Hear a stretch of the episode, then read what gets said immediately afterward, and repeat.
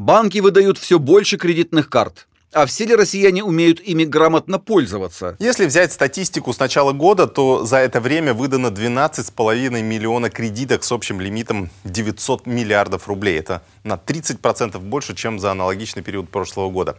А, у подобной смены настроений есть эм, сразу несколько причин. Во-первых, это перевыпуск устаревших карт. Многие клиенты переходят на платежную систему МИР. А, такими картами можно расплатиться в некоторых странах ближнего зарубежья. Еще можно привести привязать их к телефону, чтобы не носить с собой пластик. Во-вторых, некоторые банки стали выдавать кредитки в качестве дополнений к другим банковским продуктам. Ну и третий пункт – это рост цен и падение реальных доходов. Это заставляет прибегать к заемным средствам. То есть кредитки, по сути, берут вынужденно, и здесь важно соблюдать э, простые принципы, которые позволят пользоваться этими картами с минимальными потерями. В принципе, кредитная карта – это очень удобный продукт. Если ей правильно пользоваться, то проценты банку можно вообще в принципе не платить.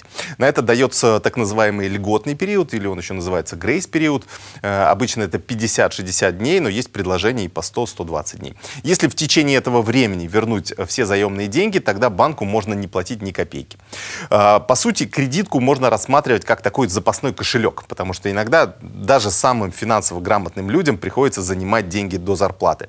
А, к примеру, очень выгодно использовать кредитку во время сезонных распродаж. А, фактически вы берете деньги у банка, покупаете вещи за полцены, а затем отдаете весь долг без переплаты. Кроме того, по кредитным картам обычно а, более выгодные условия использования. Кэшбэк и прочие преимущества. И на этом фоне можно тоже дополнительно заработать. Теперь э, напоследок лайфхак для продвинутых пользователей банковских карт. Э, банкиры таких, конечно, не любят, но что делать? Э, можно построить следующую схему. Э, берете две карты, обычную дебетовую, на которую начисляется зарплата, и кредитную. Э, когда приходит выручка, э, точнее получка, вы 80-90% денег переводите на депозит или накопительный счет, э, на эту сумму уже сразу начнут начисляться проценты.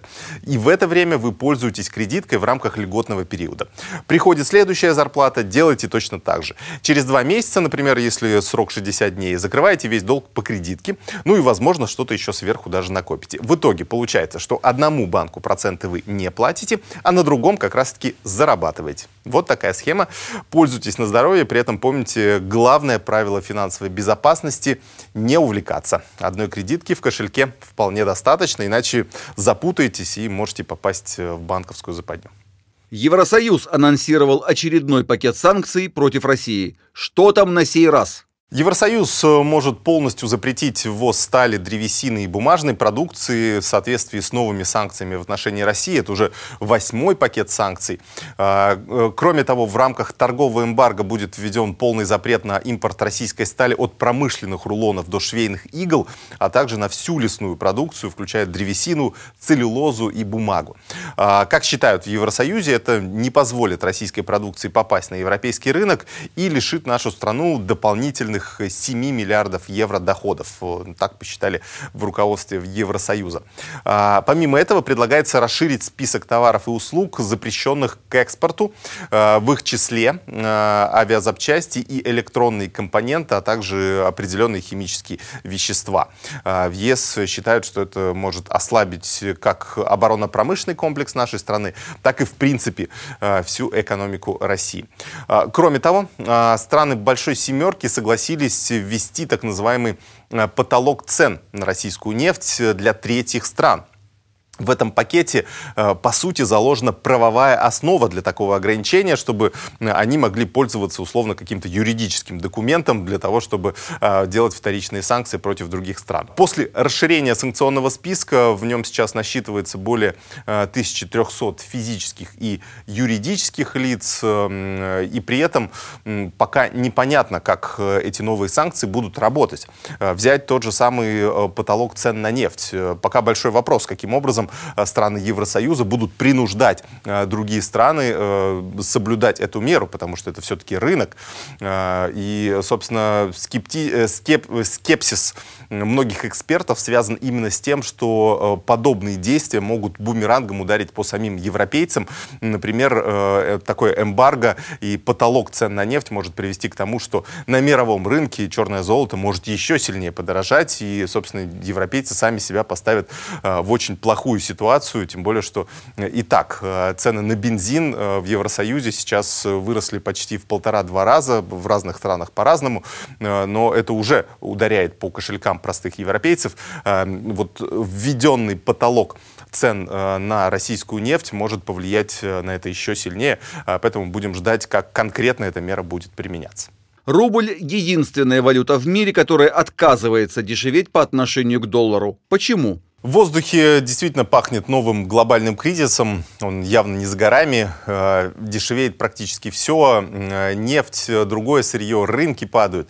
Э, и самое интересное, что в таких условиях стабилен только рубль. Точнее, он даже укрепляется. Причем огромными темпами наша валюта дорожает по отношению к доллару, к евро, к юаню. В принципе, ко всем курсам иностранных валют котировки рубля они достигли многолетних максимумов Э, максимумов. Поэтому, если мы берем московскую биржу, то здесь, конечно, очень аномальная ситуация происходит. И здесь тоже есть свои причины. А, главное в том, что а, наш валютный рынок, э, по сути, стал очень закрытым и камерным. На нем очень мало участников. А, объем торгов э, валютами, особенно недружественных стран, постоянно снижается. И на этом фоне любое изменение баланса спроса и предложения тут же отражается на котировках. И пока все факторы указывают на то, что рубль будет оставаться сильным, даже несмотря на то, что это вредит э, доходам нашего бюджета. Объясню почему. Во-первых, курс нашей валюты поднимается делается благодаря налоговому периоду. Экспортерам в сентябре нужно отдать в бюджет почти полтора триллиона рублей, и основная масса выплат пришлась как раз на последнюю неделю сентября. А, во-вторых, частные инвесторы избавляются от долларов и евро. Они опасаются вот тех самых возможных санкций э, восьмого пакета, э, и, э, по крайней мере, планировалось, что будут санкции против национального клирингового центра. Пока здесь ясности нет, но, тем не менее, опасения у инвесторов есть. Так тогда безналичная валюта в этом случае, если будут введены эти санкции, э, по сути превратится в обычные цифры на мониторе. На этом фоне все более заметным э, становится как раз э, разница между курсом безналичной валюты, тот, который мы видим на московской бирже, и теми курсами, которые есть по наличной валюте. А пока на бирже доллары и евро активно дешевеют, в обменниках курсы практически не меняются. И вот этот спред, он увеличивается даже. И в среднем сейчас составляет от 10 до 15, а в некоторых банках до 25, даже 30 рублей за единицу там, американской или европейской валюты. Два российских газопровода в Европу почти полностью выведены из строя. Как это отразится на поставках российского газа? Мощная авария случилась э, на трех из четырех ниток нашего северного потока. Он проходит по дну Балтийского моря. Э, утечка газа действительно масштабная. Причины аварии пока выясняются. Э, напомним, первый северный поток, он работал уже несколько лет, но при этом был остановлен с начала сентября из-за затянувшегося ремонта. А вот вторая очередь, то есть северный поток-2, так и не был запущен европейцами якобы из-за проблем сертификации сертификаций. В трубах э, на момент аварии находился технологический газ. Э, это необходимо для поддержания определенного уровня давления. Э, и утечка беспрецедентная. Технические эксперты считают, что техногенная катастрофа в данном случае маловероятна. Потому что все-таки трубопровод делался из очень прочных материалов, использовались самые современные технологии. И многие считают, что трубопроводы были повреждены специально. Сейчас начинается расследование расследование. И, э, как считают э, некоторые эксперты, что диверсия могла быть проведена с помощью э, водолазов или даже подводной лодки. А кто в этом виноват? Это, конечно, такой большой вопрос, э, потому что ни Европа, ни Россия в таком сценарии явно э, не заинтересованы. И явный бенефициар в этом случае э, только Соединенные Штаты Америки. И напомним, через Северный поток проходило 167 миллионов кубометров в сутки, э, но этим летом объемы прокачки с каждым месяцем снижались снижались, в том числе э, из-за санкций.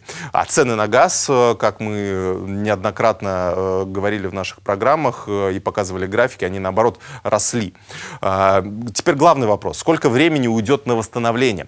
Здесь сейчас сказать трудно, потому что, я так понимаю, еще ни один из экспертов не добрался до дна Балтийского моря э, и не может оценить пока, э, каков ущерб. Э, может получится восстановить все за месяц, а может быть не хватит и нескольких лет. В Германии уже готовится к тому, что Северный поток в принципе уже не будет действовать, и они исходят из того, что больше газ из России они получать не будут. Но, собственно, конечно, восстановление такого хорошего инфраструктурного проекта, оно выгодно как России, так так и Европе. И здесь, конечно, все э, будет зависеть от сознательности европейских потребителей. Я думаю, сейчас переговоры на эту тему будут вестись. Индекс Мосбиржи упал ниже отметки 2000 пунктов. Стоит ли сейчас вкладывать деньги в фондовый рынок? Ну, сплошной пессимизм сейчас э, происходит на финансовых рынках. Наверное, только так можно охарактеризовать то, что сейчас там происходит. Э, у инвесторов достаточно мрачное настроение, э, потому что действительно падает все, и акции, и облигации, и нефть, и золото, и даже криптовалюты, и те опускаются. Фондовый рынок России сейчас торгуется с дисконтом, он в принципе всегда торговался с дисконтом, но сейчас стоимость наших компаний в разы и даже на порядке ниже западных аналогичных. Среди основных э, причин э, достаточно серьезного обвала э, на финансовых рынках, по крайней мере на московской бирже, который произошел как раз в конце сентября, были как внешние, так и внутренние факторы. То есть, во-первых, усиление геополитической напряженности, связанное с ожиданием новых санкций. Во-вторых, повышение налогов и пошлин для металлургов, то есть потенциальное а, повышение, которое уже заложено в бюджете а, и которое сейчас будет обсуждаться. В-третьих, это снижение сырьевых цен на мировых рынках, а, потому что мы все-таки получаем большую часть валютной выручки еще от продажи нефти и газа и так далее. Теперь главный вопрос, такой потребительский. Мы, конечно, понимаем все тенденции, но теперь нам нужно понимать, э, в чем держать деньги, да, как выбрать те активы, которые будут дорожать, а не дешеветь, или, по крайней мере, не будут э, падать Э, в стоимости. А, понятно, что э, многие управляющие инвестиционных фондов э, пытаются решить эту задачу, и, и даже у них не всегда это получается, но я ну, лично для себя выработал определенную, определенный алгоритм поведения в такой ситуации. Я понял, что готов быть только пассивным инвестором. Не хочу нервничать и следить за тем, что происходит на рынках в таком ежеминутном или ежечасном режиме. Мне гораздо комфортнее комфортнее а, определить для себя список финансовых инструментов э, и те доли, которые они должны занимать в моем портфеле. В преддверии такого большого финансового кризиса, э, который сейчас, скорее всего, уже неизбежен, э, самую большую долю сбережений лучше все-таки держать в консервативных инструментах и небольшую в рискованных. Это такой для, по желанию, как говорится, потому что финансовые рынки, они так устроены, что после падения всегда начинается подъем. Акции — это же такие проекции реального бизнеса, то есть это э, компании, э, которые продолжают работать, приносить прибыль. Э, многие из них, несмотря на любые кризисы, живут десятками, а то и сотнями лет, и, собственно, с ними ничего не случается, они продолжают платить дивиденды своим акционерам. И здесь важно, что если вы верите в то, что фондовый рынок в долгосрочной перспективе пойдет вверх, то нужно иметь какую-то определенную долю в этих инструментах, в акциях, потому что предсказать, когда начнется подъем, не может никто. И в этот момент лучше все-таки быть э, хотя бы на небольшую долю э, в рискованных инструментах, потому что тогда это может потенциально э, принести гораздо большую прибыль. С октября в России вступят в силу новые законы. Что изменится в финансовой сфере? Ну, я бы заметил три изменения. Да? С 1 октября банки обязаны раскрывать условия по вкладам в виде простой понятной таблицы, потому что, с одной стороны, депозит это вроде бы такой достаточно простой продукт, традиционный, но банки в последнее последние годы с ним активно мудрили. Э, например, в рекламе писали одну ставку, на самом деле она была ниже, э, причем так значительно. Э, кроме того, была еще такая схема, что высокий процент давали, например, в комплексе с каким-нибудь страхованием жизни. Теперь все изменится. В таблице будут указаны все существенные сведения о вкладе. Там будет процентная ставка, условия, период начисления повышенных ставок, порядок выплаты процентов и продления вклада, ограничения на пополнение и досрочное снятие денег и так далее. А, форма таблицы уже утверждена. У банков было три месяца, чтобы а, подготовиться. Там будет порядка 10 параметров. И теперь а, сравнивать доходность разных вкладов даже внутри одного банка будет гораздо проще. Второе нововведение, которое появится с 1 октября. А, запрет или ограничение на онлайн-операции. Это уже не со стороны банков, а со стороны самих клиентов. То есть теперь можно э, самому себе запретить брать кредиты или переводить кому-либо деньги. Это сделано специально для защиты от мошенников, потому что э, самая распространенная история, э, когда люди сами переводят деньги преступникам, то есть э, социальная инженерия. Э, ущерб по ней оценивается в миллиарды миллиарда рублей ежегодно. И все потому, что многие клиенты попадают в эти психологические ловушки, расставленные мошенниками, а, и э, ведутся на те хитроумные легенды, которые э, те придумывают. А, работать сервис э, будет достаточно просто. Нужно будет написать заявление или поставить галочку в мобильном приложении. Собственно, на этом все. И получается, что мошенники не смогут тогда снять у вас ни рубля. Даже если они вас уговорят, то вы не сможете отдать им деньги. Ну, а, собственно, через определенное время уже сможете опомниться и э, эту операцию, например, отменить. Третья новость, э, которую можно заметить, э, с 1 октября будет э, введен барьер для частных инвесторов. Его поставит уже Центробанк. Он ограничит покупки ценных бумаг из э, недружественных стран. То есть неопытные инвесторы не смогут их покупать на бирже. Точнее, смогут, но для этого нужно будет получить статус квалифицированного инвестора. Это непросто.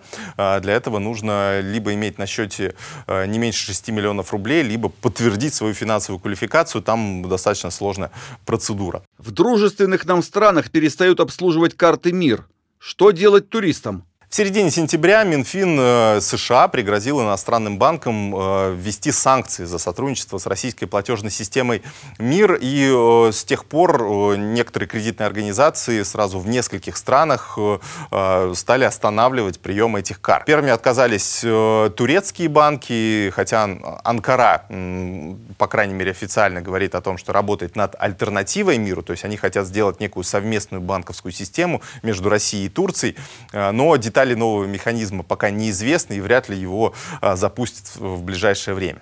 А, напомню, что российская платежная система МИР, она работает а, более чем в 10 странах. А, во-первых, это страны СНГ, Армения, Белоруссия, Киргизия, Таджикистан и так далее.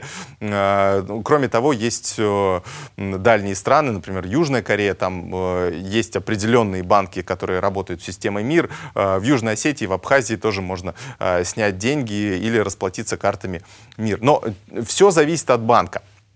Э, потому что они должны самостоятельно заключить соответствующие соглашения э, с э, платежной системой МИР. И здесь каждый банк каждой страны сам выбирает, хочет он подключаться или нет, несет для него это дополнительные какие-то выгоды от притока российских туристов или наоборот ему это не нравится, то, конечно, здесь многое зависит именно от индивидуального решения. Поэтому, чтобы иметь полную свободу распоряжения своими безналичными средствами, лучше оформить карту зарубежного банка, например, открыть ее в э, той или иной стране СНГ, которая еще позволяет россиянам это делать. Если иностранной карты нет, э, то можно воспользоваться, например, системами денежных переводов. Они во многих странах работают. Это «Золотая корона», «Контакт» «Юнистрим».